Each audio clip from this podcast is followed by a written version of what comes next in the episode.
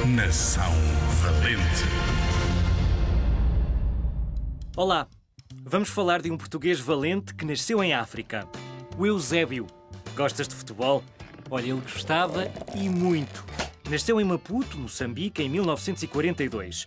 Com apenas 16 anos, jogava tão bem à bola que já era conhecido como Pelé, um famoso jogador brasileiro. E foi convidado para ir para Lisboa jogar no Benfica. Teve tanto sucesso que até lhe chamavam o Pantera Negra. Muita gente ainda se lembra daqueles dois golos na final da Taça dos Campeões Europeus entre o Benfica e o Real Madrid. Já foi há muito tempo.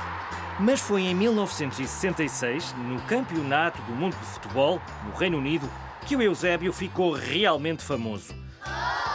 Foi também graças a ele que Portugal ficou em terceiro lugar no campeonato. O Pantera Negra recebeu vários prémios ao longo da carreira, como a Bola de Ouro, por exemplo.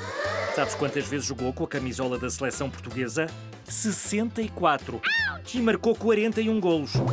Foi também o maior goleador da história do Benfica, com mais de 700 golos. Ah, fadista! Ou melhor, ah, futebolista! Eusébio foi realmente um grande valente.